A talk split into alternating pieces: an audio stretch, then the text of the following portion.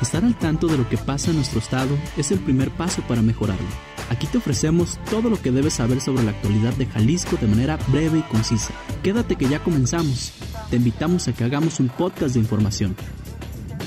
Hola, bienvenidas a todas las personas que siguen este podcast. Pasamos un largo rato sin poder saludarles, pero aquí estamos de vuelta. Y justamente una de las razones por las que pasamos un largo rato sin saludarles es porque decidimos aislarnos de manera responsable frente al crecimiento de la pandemia. Y hay algunos temas que en estas semanas que han sucedido, pues bueno, han cobrado mucha importancia. Y uno de ellos, de manera central, la adquisición o la dificultad para adquirir oxígeno clínico para las personas que están sufriendo esta enfermedad que está en su peor momento histórico, nada más a nivel nacional, sino mundial, y que representa un grave peligro para la gente que se logra contagiar, que además es mucha en estos momentos. Y para eso hoy estamos aquí para platicar con Valeria Ávila y Cristina Carrasco y yo, Ernesto Gutiérrez, así es que comenzamos. Bueno, Ernesto, este tema que tocas justo es muy importante porque la oxigenoterapia es una de las herramientas indispensables para salvar la vida de las personas respecto a los contagios que se han dado por el COVID y evidentemente en estas semanas hemos visto cómo la saturación o más bien el desabasto de esta herramienta tan valiosa se ha visto y ha marcado la vida de las personas y justo estamos hablando de eso, ¿no? De la vida de las personas y de cómo ha habido una falta de estrategias por parte de las instituciones o los gobiernos para que pueda haber un abasto, para que los precios no sean elevados y sobre todo para no venderle a las personas cosas que les pueden afectar aún más su salud. Ahorita vamos a hablar como de algunos ejemplos de lo que ha venido pasando, que puede ser muy grave y que puede aumentar aún más la mortalidad del COVID-19 en Jalisco. Sí, creo que estamos viendo lo que al principio de la pandemia todo el mundo temía, ¿no? Estas inmensas filas, gente que no alcanzaba a llegar al hospital, que incluso lamentablemente y de terror, pero muere en los pasillos de los hospitales porque no hay espacio, porque no hay atención y porque efectivamente no hay alternativas de terapia en casa. En estas fechas hemos visto muchísimas imágenes de varios tipos de cosas que son la verdad muy lamentables. Filas de cuadras y cuadras de gente intentando conseguir o un tanque o el relleno de un tanque de oxígeno, pero también este comportamiento acaparador de personas que están vendiendo a veces hasta 100 veces más caro un tanque de oxígeno e incluso quien ha aprovechado, la verdad es que yo no entiendo las motivaciones para hacer anuncios falsos lugares en donde se rellenan, de dónde se pueden conseguir. Y ante eso, pues algo hay que hacer. Y precisamente Cristina, que aquí se encuentra con nosotros en este momento, ha venido trabajando algunas series de propuestas que estaría muy bien que nos pudieras contar. Así es que adelante, Cristina. Muchas gracias, Ernesto. Pues en primer lugar es muy importante mencionar que además de las personas que están inventando información sobre dónde hay posibles recargas de oxígeno, también está habiendo muchísimas estafas dentro de este rubro, donde personas y empresas fantasmas aprovechan de la ciudadanía que tiene necesidad y juegan con la vida de esas personas. Por eso es muy importante que la ciudadanía y como bien decía Valeria, los gobiernos se articulen para que haya propuestas donde las personas realmente puedan encontrar oxígeno de manera segura. ¿A qué me refiero con esto? No basta solamente con algunos de los diferentes directorios que están corriendo por las redes sociales, porque evidentemente hay empresas que sí existen y que están utilizando el nombre de otras. Entonces es muy importante verificar la información de dónde sí realmente hay recargas de oxígeno, donde realmente sí hay venta de tanques que esté a precio justo, porque también eso ha sido un tema bastante triste, ¿no? Que se está aprovechando la necesidad de las personas. Evidentemente esto se puede lograr a través de la verificación y a través de que las personas compartan su experiencia, si han sido estafadas, compartan su experiencia, si también, por ejemplo, han sido víctimas del tiempo, porque estamos hablando de que una persona que necesita oxígeno, pues evidentemente tiene, cada minuto es relevante, cada segundo que pasa es muy importante, entonces en lo que tú revisas si la empresa existe o no existe, pues hay ahí ya un tiempo que perdiste que es muy valioso. En ese sentido, una de las propuestas es justamente generar en conjunto un directorio que sea confiable, pero además que cambie en tiempo real. ¿Qué quiere decir esto? Que podamos colocar donde sí hay disponibilidad, porque existen un montón de números, 20, me he encontrado directorios hasta con 40 números telefónicos de lugares que se supone que dan oxígeno o que se supone que venden recargas o tanques y pues no hay disponibilidad. Entonces sería muy importante que haya un directorio que esté actualizado en tiempo real, que incluso tenga los horarios donde las personas puedan encontrar que en cierta dirección en específico de 9 de la mañana a 5 de la tarde se recargan y después de eso ya no. ¿En qué lugares, por ejemplo, las recargas son para los tanques de 682 litros y en cuáles otros sí hay disponibilidad para recargar tanques grandes, etcétera? Eso sería muy relevante porque constantemente, justamente por la saturación, cambia las posibilidades de los lugares que se dedican a esto. Oye, Valeria, te quisiera preguntar una cosa que no quisiera nada más como la confirmación de una sospecha, pero ¿no crees que en general no te dirá solamente que al gobierno de Jalisco, pero a los gobiernos les ha faltado como didáctica para poder explicar muchas cosas básicas, porque por ejemplo, toda esta ola de renta de oxígeno es pues relativamente nueva, viene a partir casi casi del pico derivado, o al menos eso se sospecha, de las fiestas decembrinas, etcétera, y de la saturación hospitalaria. Pero al mismo tiempo pareciera que cada quien se las tiene que arreglar, ¿no? Que consigue el oxígeno y no hay como manuales que te digan lo tienes que usar así, ten estas consideraciones. Incluso es un producto que mal manejado puede ser explosivo, un tanque de oxígeno y causar mucho daño. Y me parece que no ha habido un esfuerzo por hacer eso. Y recordaría también ahora que Cristina lo decía, un esfuerzo que hubo al principio que les soy honesto, ya no sé en qué quedó, de una plataforma impulsada por el gobierno de Jalisco en donde supuestamente se iba a hacer una suerte como de Rappi, digamos, de negocios locales para que la gente pudiera acudir a ellos y sostenerlos. Se me ocurre, escuchándote, Cristina, que podríamos pensar en una cosa así, ¿no? Un directorio de lugares oficiales para que la gente pueda acudir. Creo que es lo que estabas planteando. Pero sí creo que hace falta esta didáctica, ¿no? Porque también sospecho que llegar con un tanque de oxígeno tampoco es como conectar la tele y prenderla, ¿no? O sea, algo tiene de explicación. Y es más, partiría preguntándote lo siguiente. ¿Cuándo es necesario el oxígeno? ¿Quién nos está diciendo eso, ¿no?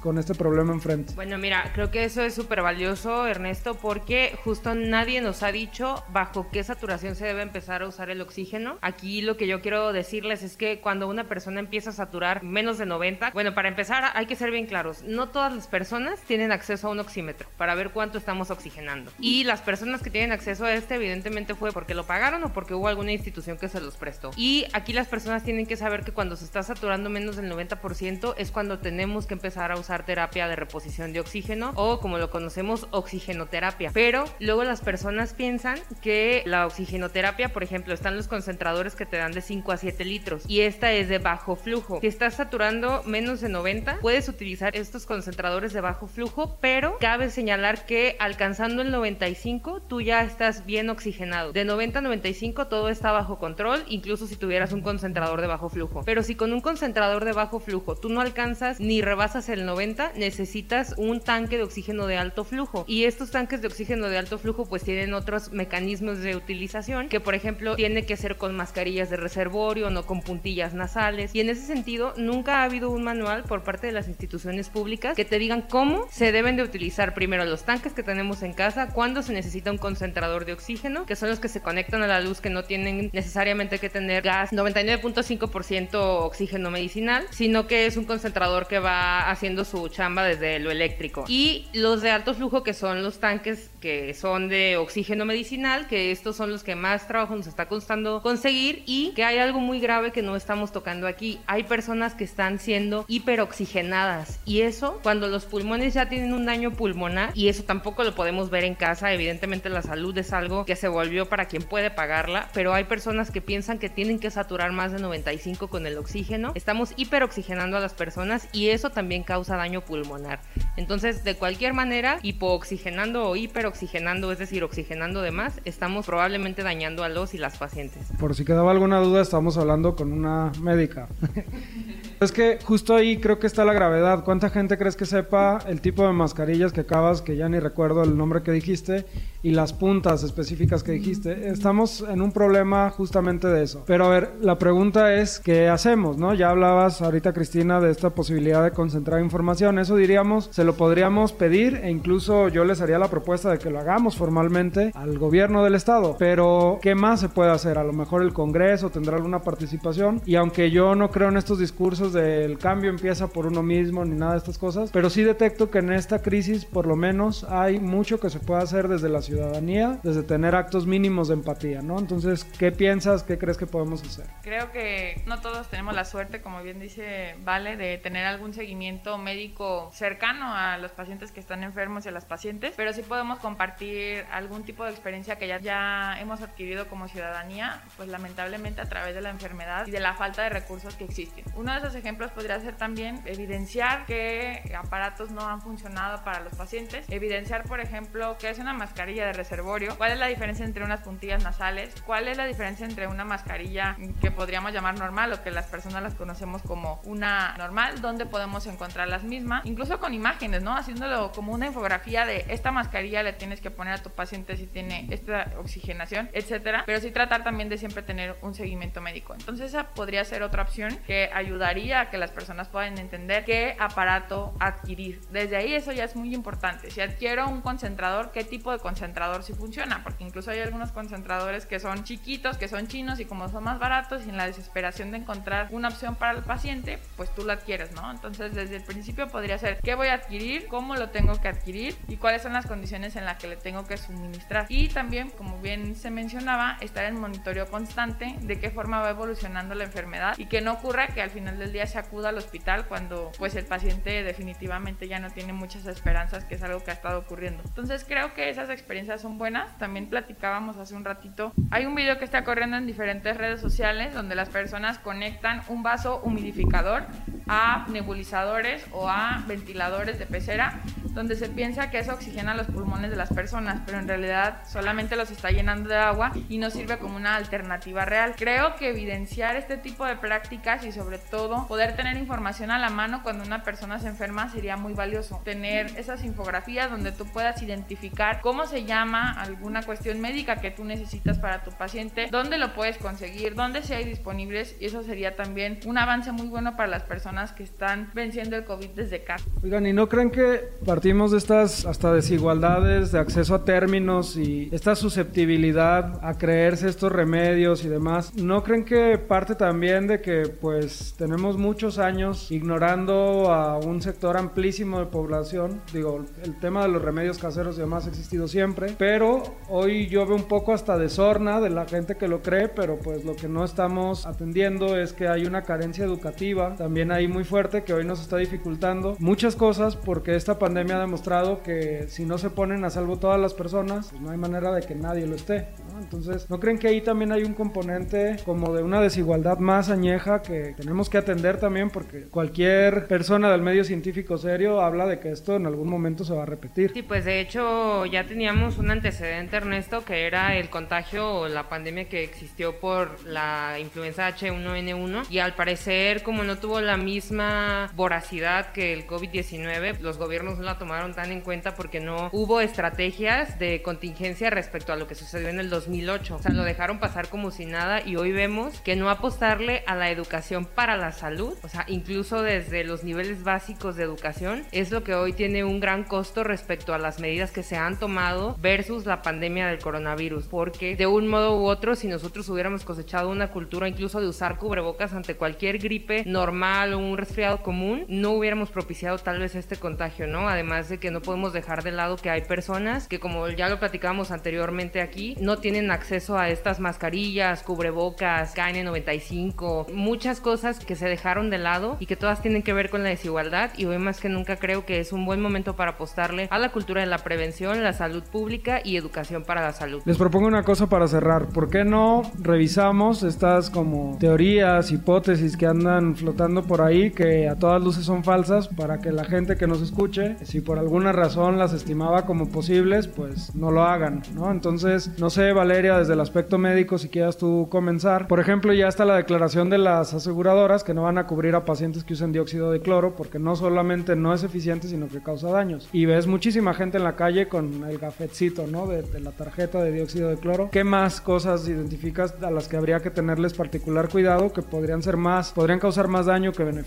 Primero que nada, en el tema de la oxigenoterapia en casa, debemos ser cuidadosos de no elevar la oxigenación de los y las pacientes. Eso creo que es sumamente importante porque luego podemos tener otro tipo de daños colaterales. En segunda, no usar los antivirales de manera indiscriminada. Es decir, no hay un tratamiento específico para el coronavirus, no para la cepa del COVID-19. Y también aquí señalar que hay medicamentos que se están probando que son muy costosos, pero que tampoco tienen demostrada una efectividad como el Remdesivir, que es un antiviral que está justamente a prueba en este sentido, pero que tiene un costo elevadísimo por el mismo tema de la demanda y de la cantidad de pacientes enfermos y enfermas que tenemos por COVID-19. Entonces, también los invito a no usar de manera indiscriminada la dexametasona, que es un corticosteroide inyectable, que también se está usando de manera indiscriminada y tenemos que saber cuál es el momento oportuno para utilizarla, siempre con una recomendación médica, no nada más porque lo vimos en redes sociales o porque la vecina nos lo recomendó o el vecino. Tenemos que ser muy cuidadoso con esto y pues sobre todo no usar estos aeradores, que así se les llama al mecanismo que describió Cristina que están haciendo como con filtros de pecera, porque también esto puede perjudicarnos muchísimo. En realidad no hay ningún medicamento que lo atienda, es decir, cualquier medicamento que escuchen no es recomendable, salvo que ya sea un tratamiento que en un hospital te indique, que es para padecimientos específicos, no para el virus, pues. Así es, lo que van a recibir en los hospitales o incluso cuidados en casa son cuidados paliativos o son cuidados que se dan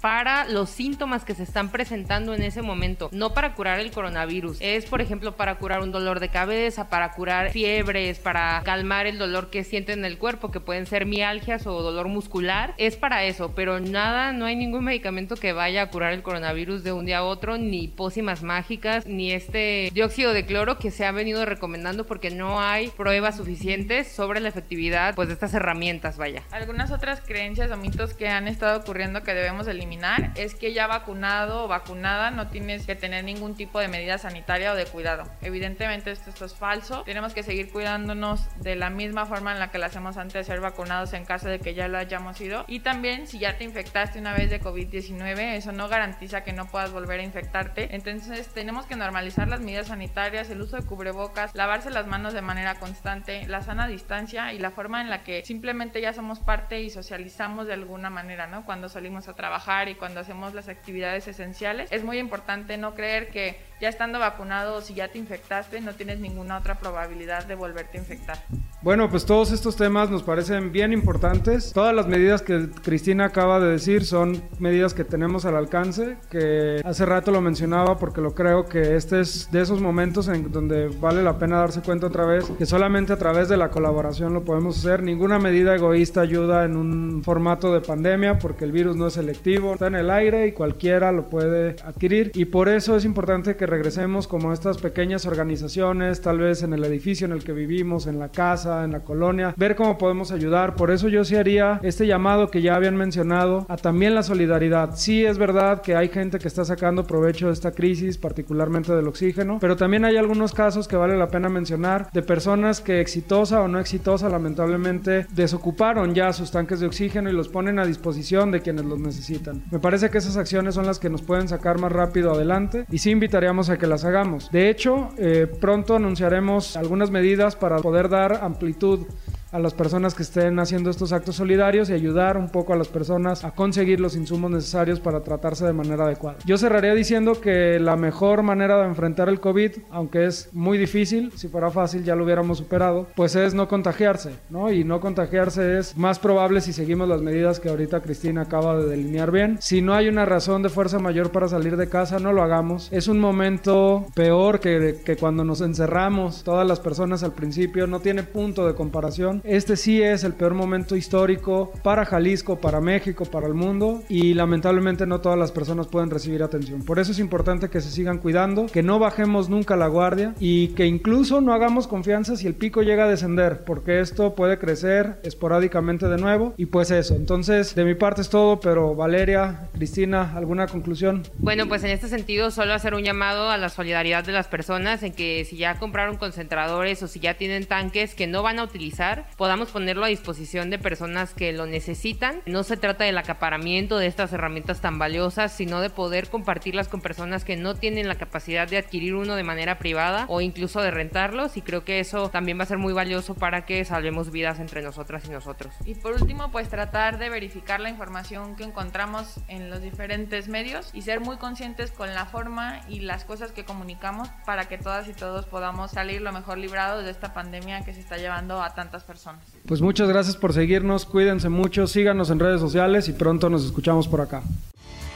Para conocernos mejor, entra a hagamosjalisco.mx y síguenos en Twitter, Facebook e Instagram como Hagamos Jalisco. Gracias por escucharnos.